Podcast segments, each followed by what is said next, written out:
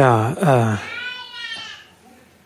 äh, ja, ist auch gleich, On gleich, gleich, gleich, mit, gleich mit am Start.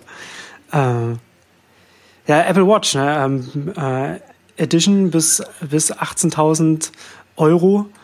Äh, da, ich, ich, ich frage mich, ob irgendjemand auch, auch schon äh, von, von den Leuten, die sich, die sich über diese, über diese Preise so, so, die erstmal überrascht sind und sich auch darüber ähm, auch beschweren, ähm, dann auch noch sagen, das sind ja hier 36.000 Mark. So, ne? Das ist ja so, das, das ist ja so, das, das, das, Oh, das, ja, Niveau, das, und, und, und dann reden wir von D-Mark, ne? Ich meine, Genau. was ist im inoffiziellen Schwarzkurs damals? 360.000 Ostmark?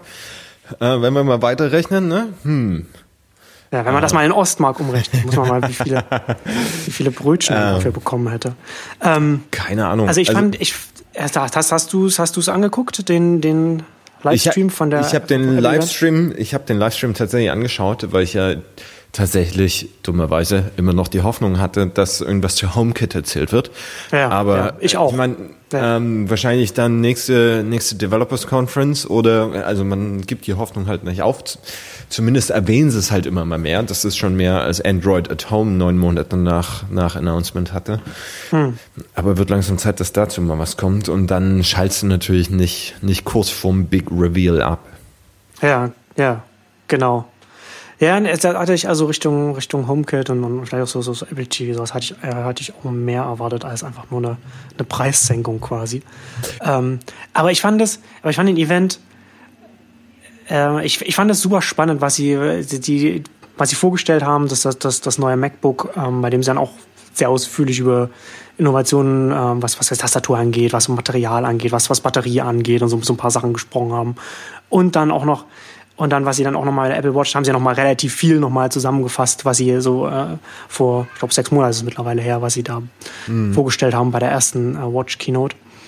Ähm, aber insgesamt, wenn man, wenn man, wenn man alles nimmt, was sie da, was sie da vorgestellt haben, ist das schon eine, eine interessante Bandbreite erst einmal so an Produkten und, und, und auch an der Positionierung der Produkte. Und ich finde es extrem spannend, wenn man sich mal, wenn man mal einen Schritt zurück macht und sich ja mal so Apple das Unternehmen anschaut äh, und, und sich dann fragt, welches andere Tech-Unternehmen wäre jetzt in der Lage, so ein Wearable, äh, Schrägstrich, Smartwatch, wie jetzt die Apple Watch auf den Markt zu bringen, die jetzt auch so eine, so eine Bandbreite ab, abdeckt und die auch den, den, den Modebereich, den Fashion-Bereich, den Lifestyle-Bereich, wie auch immer man es jetzt nennen will, dann auch mit drin hat und eben nicht nur sagt, okay, wir haben jetzt Computer, die wir klein genug machen können, um sie am Armband zu tragen, also machen wir das jetzt, sondern halt ein bisschen weitergeht und halt den notwendigen Schritt auch weitergeht, den es, glaube ich, benötigt, damit das überhaupt am Markt erfolgreich sein kann. Also ich glaube halt, das, was, das, was es braucht, damit so, damit so eine Smartwatch erfolgreich ist, ist genau das, worüber es jetzt so diese, in, in, in Anführungsstrichen, so diese, diese Kontroverse gibt. Ne? Also, dass du halt diese, diese Bandbreite an, an Preispunkten hast, an, an Modellen hast und, so weiter, wo die Leute dann. Ich finde es halt, ich find's halt nach wie vor lustig, dass sich die ganze Diskussion an Preispunkten an, ab, abfeiert. Ich sag nur, äh, keine Ahnung, wie heißt Pallenbergs Blog mittlerweile? Äh, Mobile Geeks oder so. Ja. Ja, klar, reg dich halt über eine 18.000 Euro Uhr auf. Äh, was soll's? Ganz ehrlich, ich meine, ähm, sollen sie das doch machen. Und es ist noch nicht mal das äh, inflationsbereinigt das teuerste Produkt, was jemals auf, Apple jemals auf den Markt gebracht hat. Das war, glaube ich, der Lisa 2 mit äh, jetzt 23.000 Dollar Purchasing Power Equivalent. Ähm, ich finde es schon tatsächlich interessant, wie sie da reingehen. Und das ist halt typisch Apple. Ne? Ähm, wir nehmen das Geld reicher Leute, um damit unsere Technologie voranzutreiben. Ähm, wenn ich mich zurückerinnere, dunkle Erinnerungen. Ähm, damals habe ich mich für den ganzen Kram ja noch nicht so interessiert. Or Original iPhone, als das rauskam, war so auch alle viel zu teuer und dann standen sie doch äh, in der Linie, in der, in der Reihe. Ähm, und dann haben sie alle aufgeregt, hoch, ähm, als das Ding 200 Dollar äh, günstiger wurde, nachdem es rausgekommen ist, weil Apple gemerkt hat, hey, wir müssen es gar nicht so, so teuer verkaufen. Ähm, wir kriegen auch so eine gute Marge. Und das ist ja der eine Kritikpunkt, den man, den man immer kriegt. Das Ding ist überteuert. Ähm, der andere Kritikpunkt, den ich oft gesehen habe jetzt, ist ja, pff, was soll's denn? Was kann's denn? Was macht's denn? Und dann gehen wir wieder auch ans iPhone zurück und sagen, ja, ne? Äh, telefonieren, Musik, browsen. Ähm, das war das erste. Und es waren schon gute Tentpoles, aber es war halt am Anfang noch nicht annähernd so fähig äh, wie das iPhone heute. Ähm, es war sogar ziemlich scheiße, wenn wir es mal richtig betrachten. Nur Edge, da hatte mein Nokia schon bessere Datenverbindung. Ähm, dropped Calls links und rechts. Ähm, und genau das Gleiche äh, genau das Gleiche sind die Kritikpunkte, die sie jetzt an, an der Watch ähm, äh, abfeiern. Ähm, und zu vergessen, dass es, es gibt so diese eine Grundregel bei Apple-Produkten, never buy a first generation device. Ja gut, das gibt das, äh, das, das gilt aber für viele Unternehmen. Ja, leider. Also ich glaube, das gilt noch mehr, das gilt noch mehr jetzt, wenn ich irgendwie so Richtung Amazon Hardware gucke oder so. Äh, ich, ich, ich, nein, nein, nein, die Grundregel bei Amazon Hardware, sorry, wenn ich jetzt unsere Zuhörer beleidige, aber die Regel zu Amazon Hardware ist never buy it. Ah, die, die Kindle-E-Reader sind schon ganz okay mittlerweile. Die sind jetzt nicht. Das ist aber auch die, die, die eine Ausnahme aber, zur Regel. Ich meine, das Fire das oder ja. die, die, die, äh, wie heißt die Streaming Set-Top Box, die sie da so halbherzig raus. Fire TV ist auch, Fire die ist aber auch, die ist ähm, auch okay. Aber ja. ja. Ja, ja, aber das. Ähm, für mich war tatsächlich, also Wearables ist so das eine, das ist halt schon so der, der, der einigermaßen etablierte Markt, gerade für die, ich nenne sie in meinen Analysen dann immer Over-Serious Hobbyists das sind die Leute, die auch mal gerne 500 ähm, Euro für, für Laufschuhe ausgeben äh, und in Wadenkompressionen und so weiter und so fort oder 5.000, 10.000 Euro für ein Rennrad. Die haben halt ihre Tracker jetzt alle schon, die brauchen was Neues. Ähm, was dann, dieser Markt ist aber größtenteils abgefrühstückt, ne? Das heißt so, findest, du, findest, du nicht, dass, findest du nicht, dass der noch am Anfang steht, der Markt? Äh, für die, für, na, für die, für die, für die, Sport, für die Sportler äh, finde ich, ist er tatsächlich Großteil schon äh, so saturiert, dass man jetzt sich langsam wirklich Gedanken machen muss, um wirklich zu wachsen, brauchst du andere Marktsegmente. Ja, ähm, okay, ja. Jeder Sportler hat schon, also jeder, der für einen Marathon trainiert, hat eine GPS-Watch, äh, die äh, im Zweifelsfall auch, auch Herzfrequenz schon aufzeichnet. Ähm, für die ist es nicht zwangsläufig notwendig, eine Apple Watch oder für was anderes noch was Neues zu kaufen. Ähm, und nur über Feeds und Speeds kriegst du die auch nicht mehr. Die Produkte ja. sind alle schon im Markt. Ähm, jetzt geht's halt darum, Technologie und ich habe das im letzten Podcast schon, schon mit angebracht, so in den Hintergrund zu bringen. Ne? Mark Weisers Calm Technology, Technologie ist um uns, aber wir nehmen sie immer weniger als Technologie wahr. Und ich glaube, Apple sind die einzigen, die das gerade wirklich verstehen. Ne? Ich würde ja. sogar sagen, Apple ist gerade die dominante IoT-Company. Ja. Ähm, weil sie eben genau in dieser Crossroads, ich weiß nicht, wer es geschrieben hat, es ist nicht mehr nur Crossroads zwischen uh, Science and Liberal Arts, it's now Science, Liberal Arts and Fashion. Ähm, ich meine, ich habe eine sehr, sehr schöne Uhr von Withings, einem äh, französischen Startup, ähm, die, glaube ich, die ersten waren, die so einen Activity Tracker nicht aussehen haben lassen wie ein Activity Tracker. Und das ist, glaube ich, die Zukunft des Marktes. Hm. Ja, absolut. Ja, ich finde das halt, ich finde das sehr interessant, ne, dass, dass, dass wir jetzt, ich meine, äh, die Technologiewelt ähm, akzeptiert so äh, die, die, die rasante Entwicklung, Moore's Law und so weiter. Aber es wird zu wenig dann letzten Endes darüber nachgedacht in der Industrie, was das, was dann eigentlich die Konsequenzen davon sind, ne? dass, dass Speeds, Feeds, Specs immer weniger wichtig sind, weil die Computer so leistungsfähig geworden sind, dass wir sie nicht nur so klein machen können, sondern dass wir uns letzten Endes für ganz viele Einsatzzwecke gar nicht mehr damit beschäftigen müssen und uns jetzt einfach mehr darüber Gedanken machen können, was, was in den anderen Dimensionen wichtig ist. Ne? Und da, und da ist ja, da ist ja gerade Apple sehr viel, sehr, sehr stark, was dann eben, was dann eben angeht. Äh, User Experience, ähm, ähm Look and Feel einfach und, und, und, und, und Fashion eben, wenn man es trägt.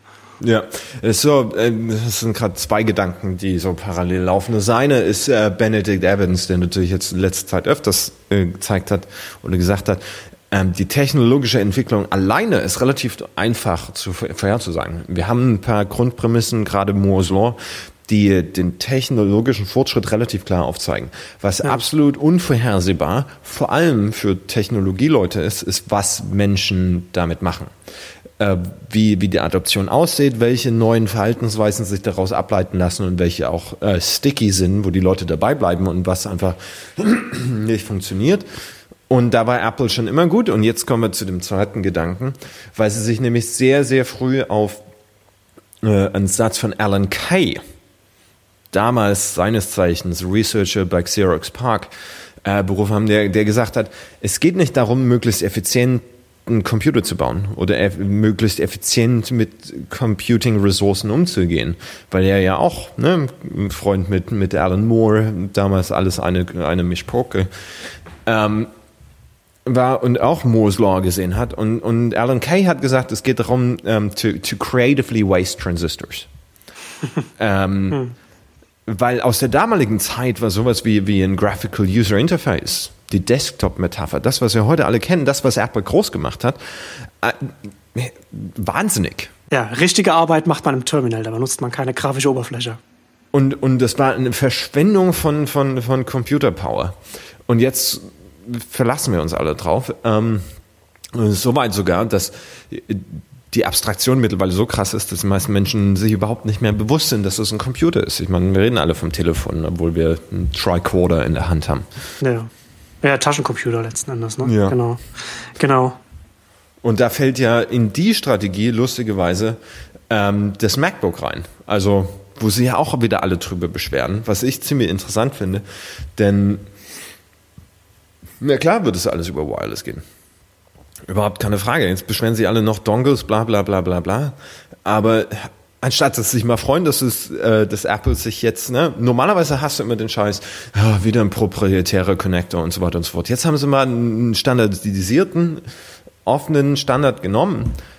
Jetzt muss ich mir wieder neue Konnektoren kaufen. Wobei der Verlust von MagSafe natürlich schon, schon bitter ist, aber. Aber, aber, du hast, aber du hast natürlich vollkommen recht. Ne? Also die gleichen Leute, die bei, bei dem oder die gleichen Argumente, die bei dem ersten MacBook Air aufkamen, bei dem dann ja um, um Gottes willen kein kein DVD-Laufwerk mehr, mehr drin. Wie soll denn das wie soll denn das funktionieren?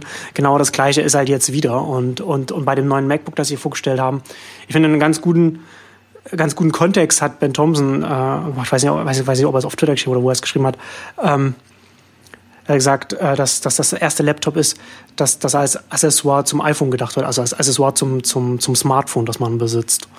Und, und, und aus der Welt heraus mhm. oder aus, aus dem Kontext heraus gedacht ist das halt, ist, ist das ein Rechner und das, das ergibt durchaus, das ergibt durchaus Sinn. Ich glaube, bin nicht sicher, ich glaube, dass sie da auch hier, dass, dass sie hier äh, ziemlich früh sind mit dem, mit, mit dem Laptop oder mit dem, mit dem, mit dem Ansatz. Ich glaube sogar noch früher als, als das beim, beim MacBook Air mit dem, mit dem DVD-Laufwerk war, äh, mit dem, ähm, aber, aber ja, das, das ist eindeutig da, da, wo sich, da, wo sich das hinentwickeln wird bei Laptops.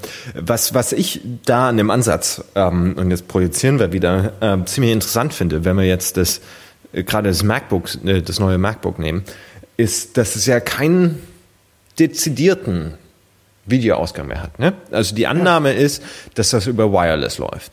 Ja. Äh, jetzt ist der Apple TV drei Jahre alt. Ich bin mir ziemlich sicher, dass, dass da relativ bald, wahrscheinlich spätestens im Herbst, Herbst ein Update kommt. Äh, und ich bin mir ziemlich sicher, dass wir dann ja, ich war mir auch ziemlich sicher, dass wir im März mehr über HomeKit hören, also ne, Grain of Salt, ähm, mehr über HomeKit hören, weil ich es sich für mich so anfühlt, als wäre der Apple TV die, die, die natürliche Basis für ähm, die, diese persönliche Datenzentrale. Ja. Ähm, das, was früher der Mac war, als der Hub für alle deine Devices. Ich glaube, Apple hat da immer noch einen starken Fokus drauf, wo ist die Zentrale. Und gerade ist es iCloud, was so mehr oder weniger funktioniert, aber die Kunden fühlen sich nicht so wirklich wohl damit. Ähm, und die Latenzzeiten haben wir ja das letzte Mal auch schon drüber gesprochen.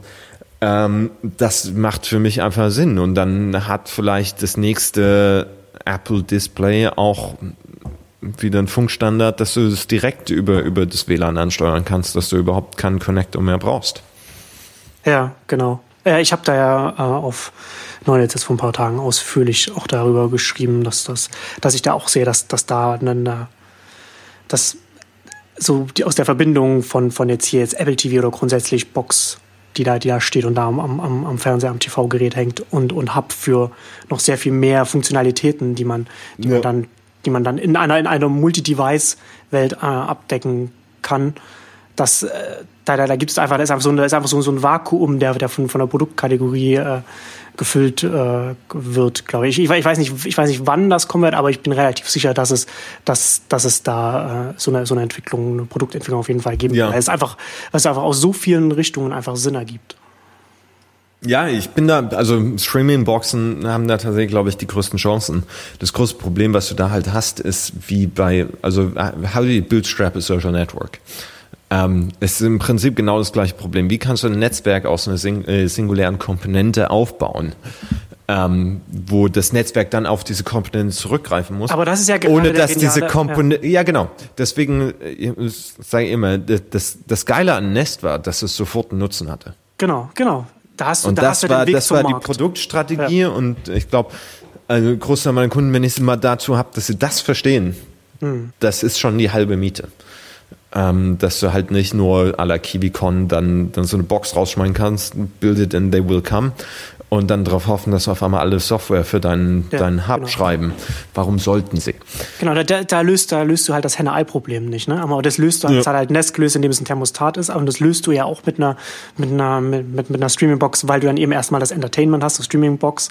Na, hast erstmal so, du kaufst das fürs Ja. Entertainment und dann kannst du halt den nächsten Schritt, kriegst du dann gerade so, Apple ist ja auch wieder gut positioniert, dann äh, die Geräte, das machen sie ja jetzt schon so mit äh, Handshake, Continuity und so, wo, wo, wo du die Sachen von Gerät zu Gerät, AirDrop, Airplay und so weiter, was, wo du das dann weiterleiten kannst. Und das bringst, das bringst du dann da zusammen und, und dann kannst du halt, und da kannst dann halt wieder der nächste Schritt ist natürlich dann logischer dann halt HomeKit, ähm, das alles dann noch mehr an Funktionalität Ja, zusammenzubringen. ich glaube, das waren sogar, das war, glaube ich, im letzten SDK für ja, wahrscheinlich HomeKit mit drin, dass sie, dass sie Referenzen auf dem Apple TV, Bluetooth schon hatten. Also das wird definitiv kommen. Die Frage ist wann.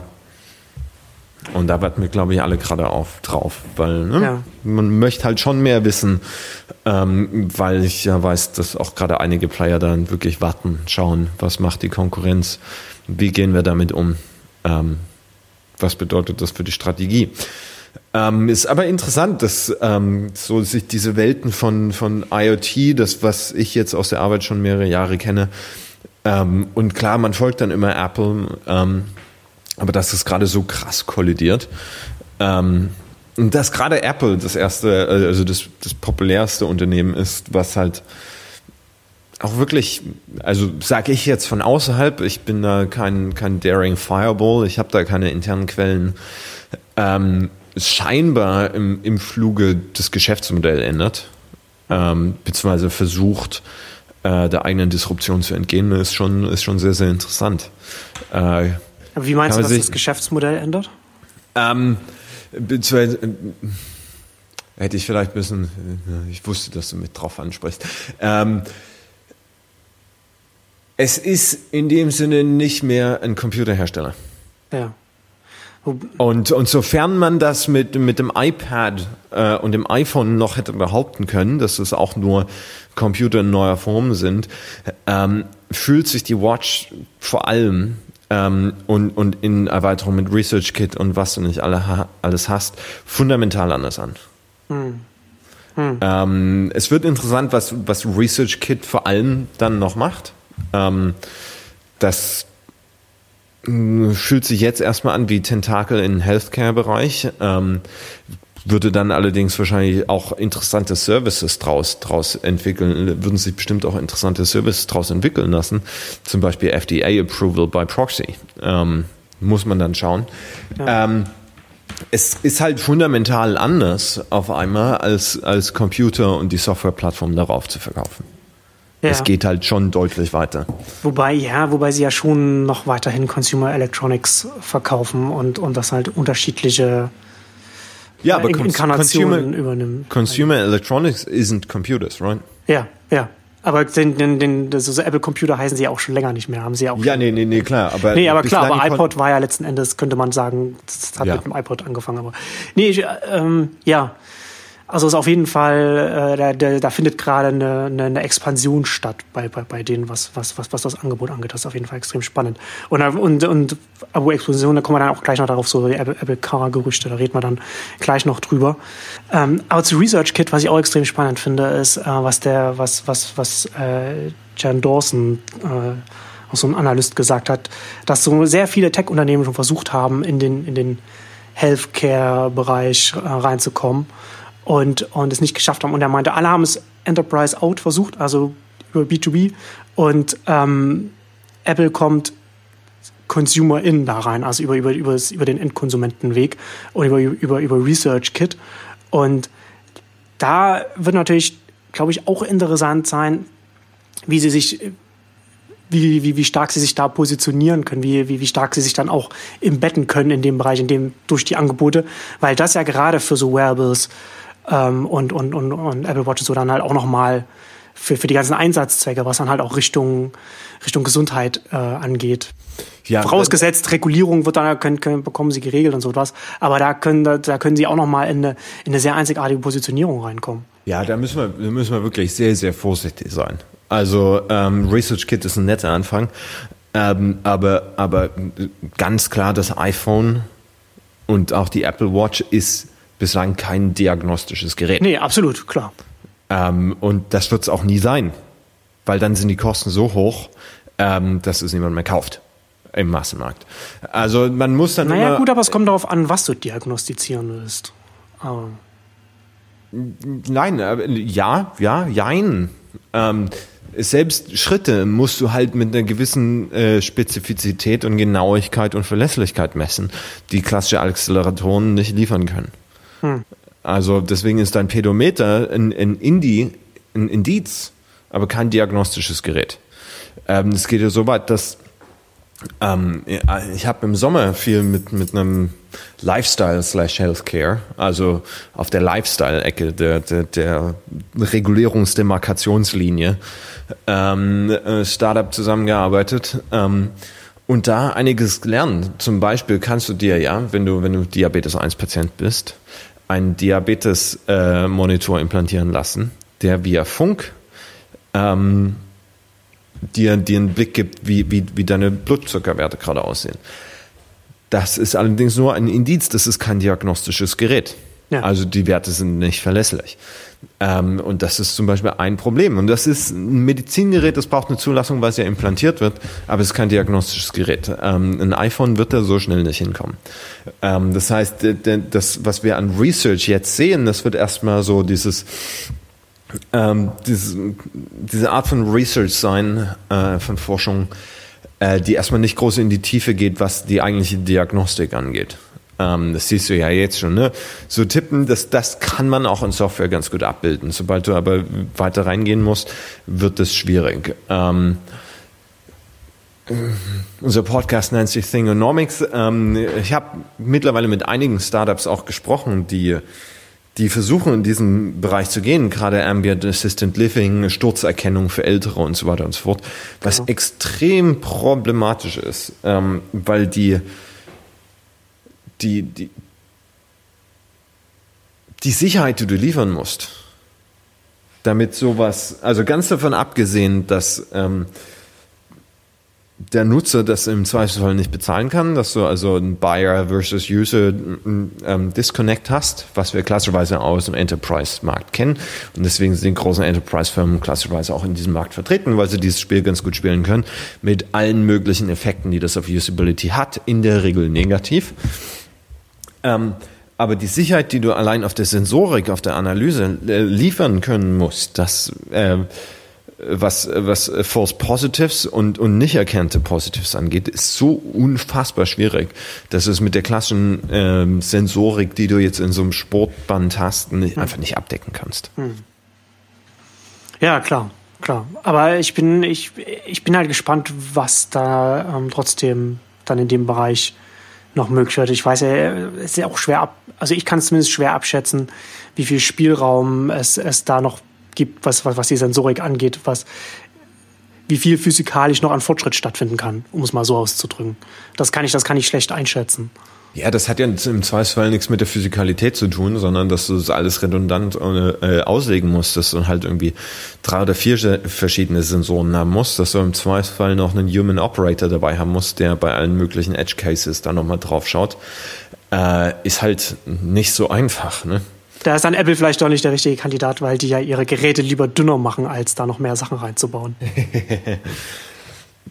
ja, es bleibt abzuschauen. Also ich denke, dass ähm, selbst qualitativ minderwertige Daten äh, für, für nicht kritische Bereiche in hoher Quantität einiges aufwägen. Ähm, das, äh, das klassische Big Data Argument, weiß ich. Ähm, man muss die Daten halt trotzdem präqualifizieren. Was genau erhebt man? Ähm, Schauen wir mal, was draus wird. Also ich bin gespannt, was diese, was diese Ergebnisse, also diese, diese Forschungsansätze jetzt bringen. Gerade, gerade Glucose Success bin ich mal gespannt, was sie da rausfinden. Ähm, was mir da auch aufgefallen ist, was natürlich ethisch höchst problematisch ist, ähm, was sie da vorgestellt haben, dass du noch während das Experiment läuft, äh, Informationen über Korrelationen aus dem Verhalten äh, äh, aus dieser Studie als Nutzer mitkriegst, hm, hm. Äh, um dann dein Verhalten anzupassen. Was erstens den Erkenntnisgewinn der Studie wahnsinnig schmälert. Ja. Weil du dann natürlich äh, deine eigenen Studienteilnehmer beeinflusst und ja. ethisch extrem verwer verwerflich ist, weil du noch vor, bevor du gesicherte Kenntnisse hast, Handlungsempfehlungen gibst. Hm. Auf höchst fraglicher Korrelationsbasis. Hm. Also das muss man sich alles nochmal detaillierter anschauen. Es ist erstmal ein netter Ansatz. Ähm, ja. Ja. Ja. Ja, ist auf jeden Fall. Ich finde es, ich finde es extrem spannend, was, ähm, was Apple jetzt, was sie aktuell machen. Ähm, bin, bin gespannt, wo das hingehen wird. Und da kommen wir ja jetzt auch zu einem, zu einem, zu einem sehr wilden Gerücht, dass das seit ein paar Tagen, Wochen, glaube ich, sogar fast schon, durch, äh, durch, durch die Medien geistert, als so ein paar erstaunlich viele Artikel innerhalb kürzester Zeit dann gekommen sind mit, mit Leaks, wie auch, oder wie auch immer man es nennen will. Ähm, das Gerücht, dass Apple an einem, an einem Auto baut oder, oder eins entwickelt. Äh, ich finde das, also es, es klingt super abwegig, wenn man wenn es wenn erst einmal hört, aber man muss natürlich man muss natürlich aus, aus der Sicht sehen, dass Apple äh, an sehr vielen Produkten äh, entwickelt und, das, und, und ganz viel einfach aus dem R&D-Status nie rauskommen. Also sie gucken sich an, was kann man machen, was kann man, was, was kann funktionieren. Und irgendjemand hat auch gesagt, dass die ersten Gerüchte, dass, dass Apple an einem Telefon baut, äh, ich weiß es nicht, irgendwie vier Jahre oder so, vier oder fünf Jahre bevor das iPhone rauskam, zum ersten Mal darüber diskutiert wurde. Also könnte, kann man, wenn man, wenn da irgendwas in der Richtung kommt, kann man davon ausgehen, dass es vielleicht so 2020, vielleicht auch ein bisschen früher dann irgendetwas kommt. Äh, ich finde es, ich finde es interessant, wenn man sich halt überlegt, okay, was, warum sollte so ein, so ein, so ein Unternehmen, das jetzt, das jetzt Computer macht, das Consumer Electronics macht, warum soll es jetzt auch mal noch ein Auto noch, noch machen? Ähm, ich finde es, um, um, um zu verstehen, was die Beweggründe dahinter sind, warum so ein Unternehmen in so eine Richtung reingehen sollte, da finde ich es mittlerweile sehr erkenntnisbringend, immer aus einer, aus einer Sicht heraus, aus den, die, die, der, der Produkte, die das Unternehmen schon mitbringt und hier halt aus, aus einer Plattformsicht heraus sich das zu überlegen. Also zu überlegen, okay, wir haben jetzt, wir haben iOS, das in, in, welchem, in welchem Kontext funktioniert iOS? Wir haben vorher schon, vorhin schon darüber gesprochen, was jetzt, worin, in welche Richtung das jetzt mit Apple TV zum Beispiel gehen kann, im, im Heim, also in, in der Wohnung, im Haus. Und welches persönliche Umfeld würde sich in, in dem wird, werden noch diese Plattformen wie, wie iOS und Android stattfinden und das ist das Auto. Und ich glaube, das sind aus dem, aus der, aus dem Blickfeld muss man irgendwie darüber nachdenken, dass Apple sich zumindest darüber nachdenkt, darüber nachdenken muss, wie wollen wir uns in diesem ganzen in, äh, im Transportsektor jetzt sage ich jetzt mal, positionieren? Oder wo, was wollen wir da mal machen? Was können wir überhaupt machen? Ob das dann letzten Endes dann mal ein ausgewachsenes Auto wird oder ob sie irgendwie nur den, den Innenraum designen oder ob sie irgendwie nur CarPlay irgendwie aufbohren wollen oder was auch immer es dann werden wird. Ich glaube einfach, dass sie sehr, dass sie so Richtung R&D sich einfach sehr viel anschauen. Was können wir mit dem Umfeld Auto für iOS machen? Wie müssen wir uns da positionieren? Und was müssen wir vor allem machen, um nicht Gefahr zu laufen, dass, dass uns da äh, Google zum Beispiel da, da einfach um, um Jahre dann irgendwann mal voraus ist und dann unsere, unsere Plattform dann zum Beispiel abhängt. Also ich glaube, aus, dem, äh, aus der Richtung muss man darüber nachdenken. Und, und, dann ist, und dann ist aber natürlich immer noch unklar, was sie dann letzten Endes in der Richtung dann irgendwann mal vielleicht machen könnten. Ja, ich sehe das alles ein bisschen anders. Also ja, klar, man muss schauen, wie sind die gerade positioniert. Äh, ich finde den, den Automobilmarkt für Apple ein, ein extrem implausibles Geschäftsfeld. Ja, ähm, das, das stimmt. Was, was, was Kapitalkosten, Beschaffungskosten, Stückkosten, Margen angeht äh, und auch Overall Market Size. Ähm, da, das ist kein Markt, den sie jetzt äh, massiv vergrößern könnten, wie sie es mit allen ihren existierenden Märkten getan haben. Das waren Märkte, die haben so vor sie hingedümpelt. Dann kam Apple rein, hat sie an die Preisspitze gesetzt und hat aber gleichzeitig den Markt extrem wachsen lassen. Das haben sie mit den Music Playern gemacht, das haben sie vorher mit den Personal Computers gemacht, das haben sie mit dem Smartphone gemacht, das haben sie mit dem Tablet gemacht. Das mit können sie Autos, nicht mit dem Auto machen. Mit dem Auto können sie es nicht machen. Der Markt ist was 150 Jahre, 120 Jahre alt. Ähm, ne, da kannst du nicht einfach mal so reinkommen und den Markt um ein Viertel größer werden lassen. Äh, vor allem da ein Großteil des Marktes ja im Sekundärbereich äh, stattfindet. Ähm, was ich interessant finde, ist, dass CarPlay tatsächlich auch wieder eine Erwähnung in der letzten Keynote hatte. Ähm, und vor diesem Hinterblick sehe ich auch die ganzen Gerüchte über das Apple Car. Ähm, ich glaube nicht, dass sie selber zu einem Autohersteller werden. Ähm, ich glaube, dass sie die Drohung, selber ein Auto zu entwickeln, gerne mit äh, in Verhandlungen von Autoanbietern nehmen, um sie davon zu überzeugen, dass eine bessere Integration des Autos mit dem Smartphone vielleicht eine Sache wäre, die man mal überlegen sollte. Hm. You know, a deal you cannot resist. Hm. Ähm, denn, Aber dafür denn, holen sie relativ viele Ingenieure und die könnten sie nicht halten, wenn das einfach nur eine, nein, nur eine Trugkunde ist. Aber ich verstehe, was du meinst. Das ergibt auf jeden Fall. Ich, nein, nein, nein, nein, aber es gibt ja eine interessante Challenge. Also für, äh, für mich, äh, ich weiß nicht, ob, ich, ob wir in einem Podcast davon noch schon mal gesprochen haben, ähm, aber was für mich ein extrem wichtiges Tool ist, um um ein IoT-Ökosystem in einem gewissen Markt zu verstehen, ist Tiered Brands Sharing Layer, äh, Pace Layering ähm, klassisches Modell aus der Architektur. Er hat es für die Architektur entwickelt. Bestimmte Layers innerhalb eines Gebäudes, wenn es einmal gebaut ist, verändern sich zu unterschied in unterschiedlichen Geschwindigkeiten. Hm. Ähm, klassisches äh, Bürogebäude, wie die einzelnen Büros aufgeteilt sind, wie die Tische und Stühle darin arrangiert sind, ändert sich deutlich schneller als die Verkabelung zum Beispiel, die sich wiederum deutlich schneller ändert als die Wasserleitung und als die Struktur des Gebäudes selber, was sich wiederum deutlich schneller ändert als die geologische Struktur, auf dem das Gebäude sitzt. Klassisches Pace Layering. Ähm, für die Nerds unter den Hörern äh, kann man das als auch OSI-Layers beschreiben, dass zum Beispiel ähm, die, die, die physikalische Komponente einer Internetverbindung äh, eigentlich von der Applikation komplett abstrahiert sein sollte. Die müssen nichts voneinander wissen. Ähm, die ändern sich auch deutlich schneller. Also eine App ähm, ersetzt sich deutlich schneller als, als das Kupfer oder das Glasfaser, was bei mir zu Hause anlegt, um das Internet nach Hause zu bringen. Ähm, Wofür die ganze Geschichte? Ein Auto ist in Deutschland fast 14, 15 Jahre auf der Straße. Wenn wir jetzt ähm, Moore's Law zugrunde legen, ist ein Smartphone, was sich zum Zeitpunkt, dass das Auto entwickelt wurde, also der, wenn so ein Auto als Erstvorstellung kommt, ist der Bordcomputer in der Regel schon zwei Jahre alt, weil so lange braucht die finale Entwicklung. Das heißt, wir haben 17 Jahre Lebenszyklus. Wir legen Moore's Law an, ein Smartphone, was zum Abschluss der Entwicklung veröffentlicht wurde, ist ungefähr ein Fünfhundertstel so fähig wie ein Smartphone, was zum Ende der Lebenszeit dieses Autos veröffentlicht wurde. Ja.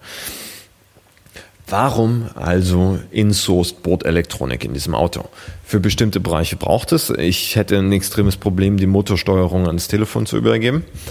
Ähm, warum kann das Telefon aber nicht auf die GPS-Einheit im Auto zugreifen? Die ist deutlich leistungsfähiger, die zieht den Strom vom Auto, anstatt mein Handy leer zu saugen.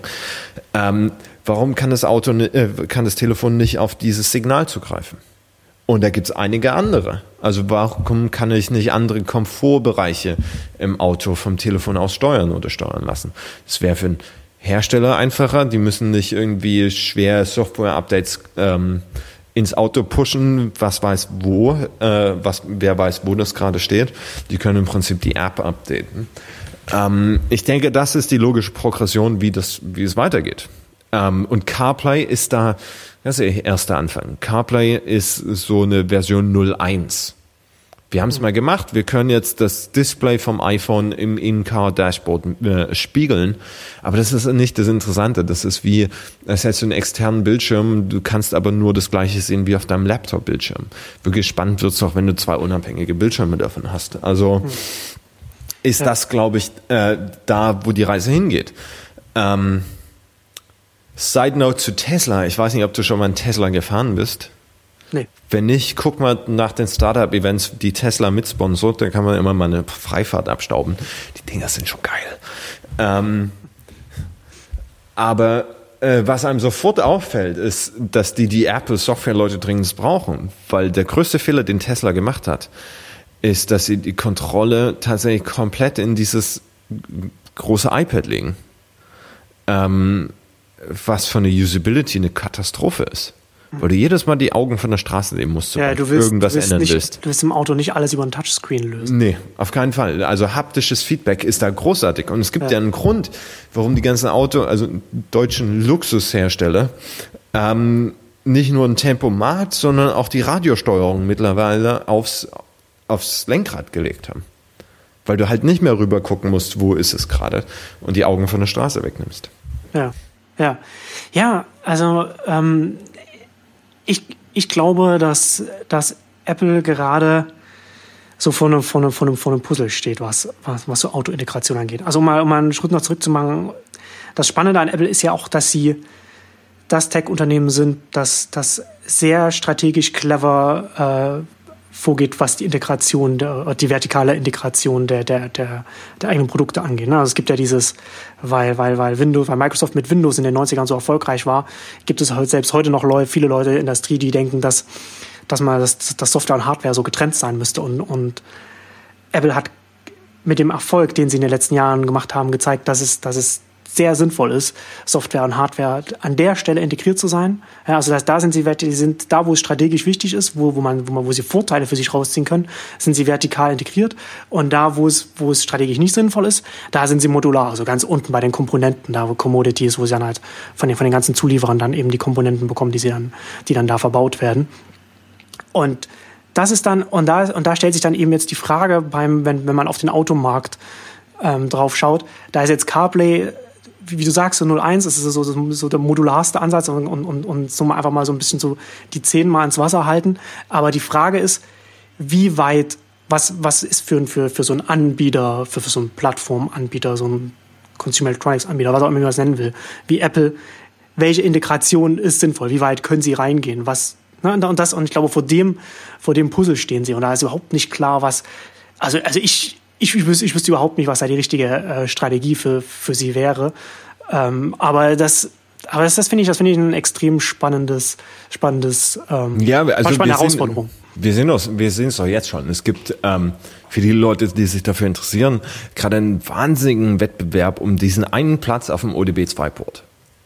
Jedes Auto seit, ich glaube, 2003, 2005, nagelt mich nicht fest, keine Ahnung, kommt mit diesem Analyseport, ODB2. Äh, der ist standardisiert und der muss in jedem Neuwagen verbaut werden. Jetzt haben wir schon einige Startups, die äh, darüber quasi dann unten eine App fahren, um ihre Geschäftsmodelle aufzubauen. Bestes Beispiel für Berlin ist Wimcar, die damit das Fahrtenbuch machen, um die äh, arbeiten mit Steuerberatern zusammen, äh, um dir gerade für die Dienstwagen die Steuererklärung leichter zu machen und von dieser blöden Schätzung wegzukommen. Ähm, dann gibt's ähm, amerikanisches Startup, die die eher in die Verhaltenssteuerung gehen.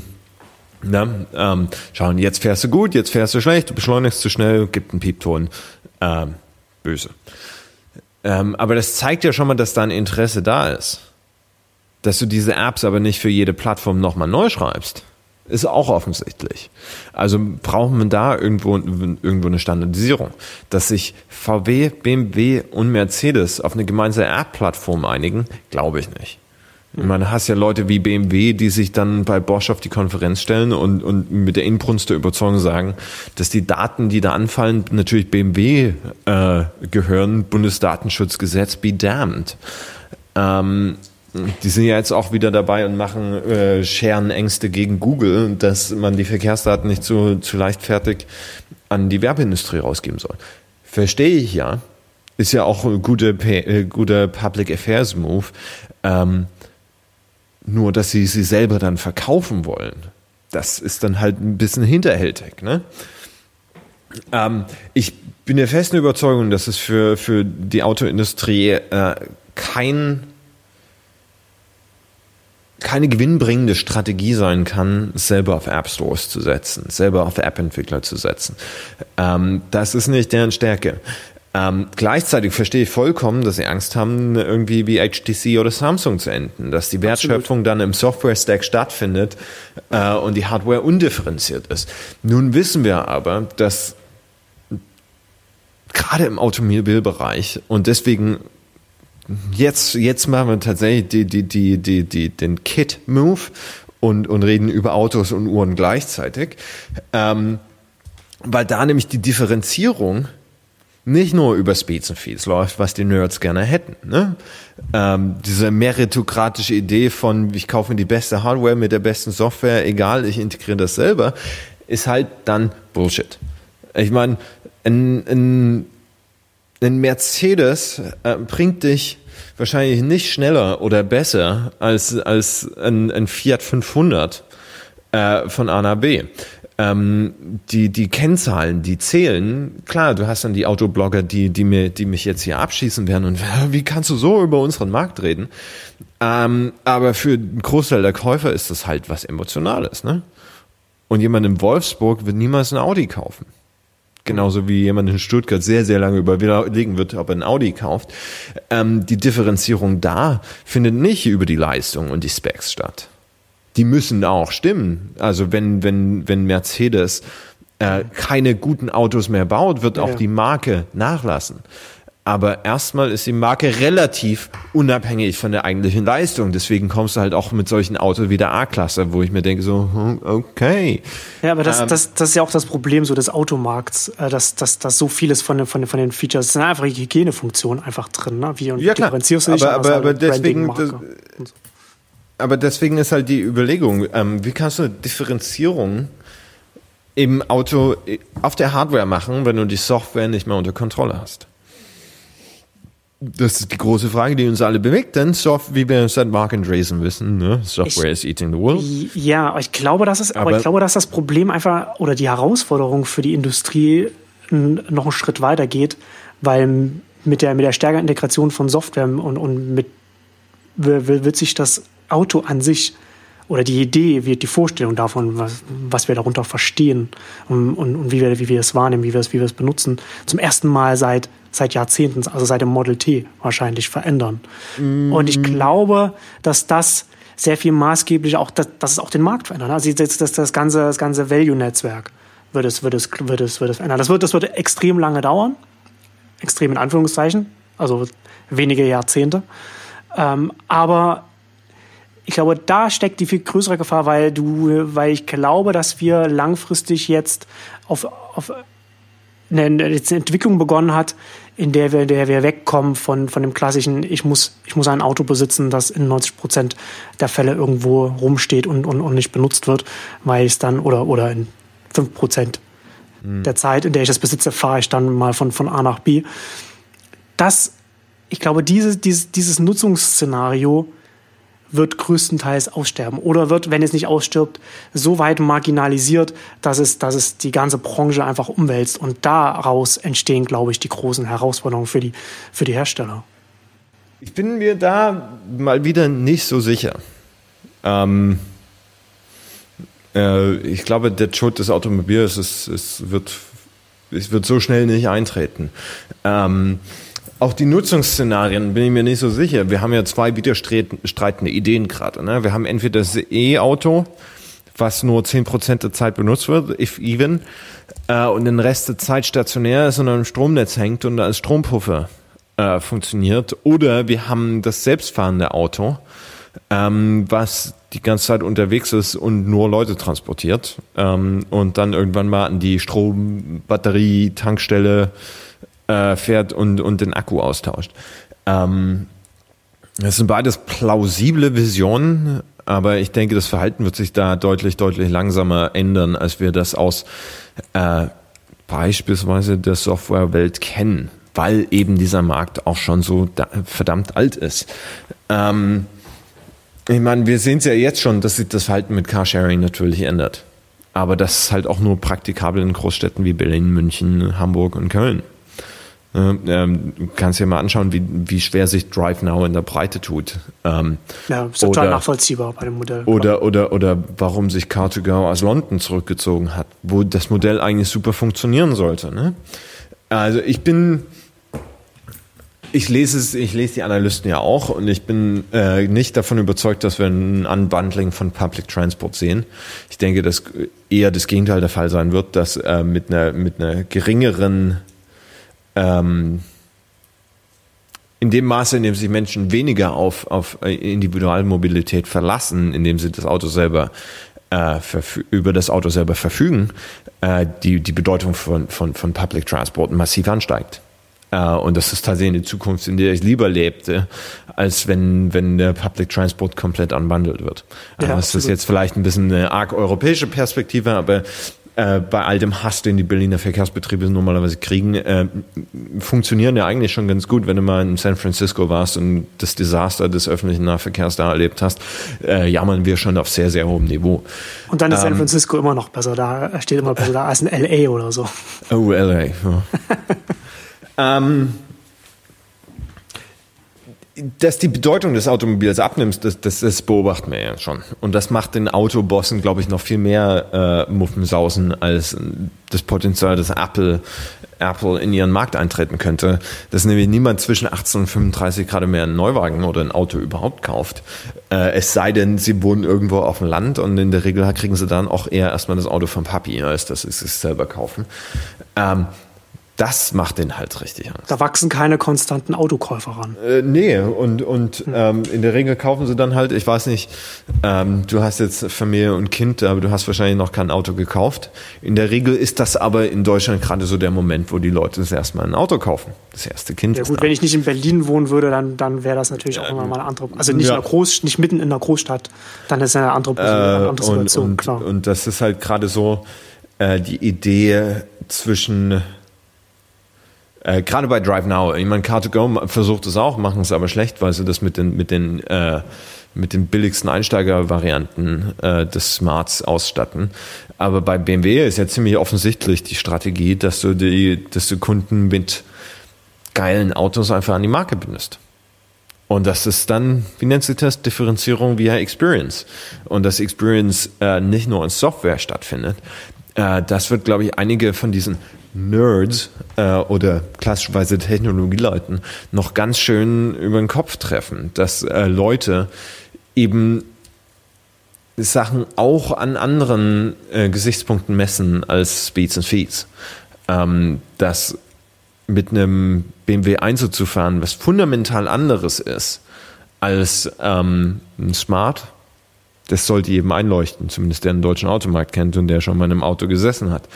Ähm, dass die gleichen Leute dann aber äh, die Funktionalität von, von einem MacBook Air oder sagen wir die Watch, äh, obwohl ich mich da jetzt auf sehr, sehr dünnes Eis begebe, weil ich sie selber noch nicht in der Hand hatte und auch noch keine Motorola Watch, aber dass ein, ein, ein dass die Experience eines, eines, eine, eine tiefe Integration mit deinem Smartphone natürlich was anderes ist als eine Pebble Watch, die dann nur zeigt, wer anruft, äh, sollte eigentlich auch, auch einleuchten. Ne?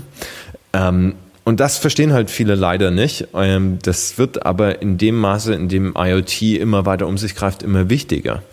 Ähm, nämlich gerade im Konsumentenmarkt, äh, Fokus auf die Experience. Das beste Beispiel, was ich immer habe, äh, habe hab ich glaube ich das letzte Mal auch schon gebracht. Ne? Das Basis Band, Basis B1. Nee. Ähm, unsere lieben Hörer können es jetzt leider nicht sehen. Dir kann ich es ja mal zeigen. Ähm, ist ein Fitness-Tracker par excellence. Ähm, mit allem. Ähm, Stressmessungen via Galvanic Skin Response und äh, Herzfrequenzmessung über optische Sensorik, ähm, extrem präzise Schrittmessung und so weiter und so fort. Ähm, sieht aus wie ein Klumpen Hartplastik mit einem leichten Display. Mhm. Ähm, du kannst mit den Daten nichts anfangen, du kannst sie nirgendwo hin exportieren. Äh, geschlossenes Ökosystem, was heißt gar kein Ökosystem, aber von Feeds und Speeds super. Ja. Äh, wo ich mittlerweile gelandet ist, ist die Withings Pop. Ähm, sieht aus wie eine stinknormale Uhr, misst nichts anderes als Schritte und Schlafqualität. Aber ich kann mit den Daten, habe da ein mini-soziales Netzwerk, ich kann die Daten in alle möglichen Services integrieren und die Experience ist einfach geil. Äh, und das ist so das beste Beispiel, dass du nur mit Specs einfach keinen Schritt weiterkommst. Ja, ja Daten, mit denen du nichts machen kannst, sind wie keine Daten. Ne? Also ja. was, was nützt dir das? Was nützt sind, das? sind viel schlimmer als keine Daten. Das sind frustrierende ja, Daten. Exakt. Äh, wenn genau, du keine genau. Daten hast, dann weißt du noch nicht mal, dass du dich aufregen solltest. Es ist wie, ist wie das äh, äh wie die Tatsache, dass das langsames Internet schlimmer ist als kein Internet. da bin ich mir nach wie vor nicht so sicher. ähm. Ja, okay. Ja, ähm, du, du hattest ja in, der, in, den, in unserem äh, Vorbereitungsdokument auch den äh, Tagesspiegel Artikel darüber drin, so deutsche Unternehmen als Treibung getriebene. Da steht auch der Satz drin, die deutsche Autoindustrie ist alarmiert. Das finde ich schon mal gut, dass sie alarmiert ist. Das sollte auf jeden Fall, sollte man sich sollte sie sich ähm, oder muss, muss die Branche sich Gedanken machen. Ich bin nicht sicher, wie, wie, wie gut positioniert man als, als Hersteller, Autohersteller ist. Aber auf jeden Fall, du hast ja schon gesagt, was BMW dann zum Beispiel macht und so weiter, da passiert ja durchaus einiges. Das ist auf jeden Fall ein spannendes Feld, was sich da gerade auftut. Weil wie gesagt, das ist halt, das ist so, ein, so eine Industrie, die jetzt seit praktisch 100 Jahren so zwar zwar kontinuierlich technologisch besser geworden ist, aber wenn du heute äh, auf, auf die Straße guckst, so wenn, wenn ich mir die Autos angucke, die sehen schon alle gleich aus, da ist nicht so richtig viel, da passiert nicht ja, so viel. Aber, aber, aber so das, das, das, ja, ne? Also, da könnte mehr passieren, sage ich jetzt mal so. Es ist halt das klassische Problem. Die Älter, äh, die, das Alter in der Industrie schützt halt vor, vor massiven Umwälzungen nicht. Ähm, und ich meine, wie alt ist das druckende Gewerbe? Das ist noch deutlich älter. Das ne? ist wesentlich älter, ja. Aber, aber wir sehen es halt jetzt, ne? Autos sind halt so, sind halt mal deutlich emotionaler als jetzt so eine Energiewirtschaft, äh, wo ich ja auch immer noch ein paar Kunden drin habe, ähm, die auch vor extremen Anforderungen und, und, und Wechseln im System stehen und da erstmal schauen müssen, wie können wir uns da anpassen, was für neue Geschäftsmodelle brauchen wir, ähm, wie wird dieser Markt überhaupt aussehen. Ähm, das ist halt das, was die Medienindustrie vor so, und vor allem die Musikindustrie so vor circa 20 Jahren hatten. Ähm, das steht jetzt für den Rest der Welt an. Ähm, genau. Und, und deswegen können wir uns, glaube ich, äh, im Laufe dieses Podcasts jede Industrie nehmen. Äh, und wir werden irg immer irgendwo einen Ansatz finden, wo wir sagen können, okay, das ist, das ist ein interessanter Gedanke, wo man mal, ein interessanter Faden, wo man mal ziehen kann. Und dann kommt so eine Industrie, ähm, vollkommen ins Gleiten, äh, weil dieses Internet der Dinge und die softwaregetriebene Welt äh, die Fundamentalen einer jeden Industrie ändern. Anders ja. lässt sich es leider nicht ausdrücken. Sehr schönes Schlusswort. sind wir schon wieder durch. Ja, sind wir schon wieder durch. Ich muss, äh, wir müssen leider Schluss machen für heute. Ähm, ja, da haben wir mehr für das nächste Mal. Auf jeden Fall. Haben wir ja jedes Mal, ne? Also kommen wir immer. Ja. Gut. Auf alle Fälle. Dann wünsche ich dir noch einen schönen Abend, Marcel. Ja, ich dir auch. Ciao. Ciao.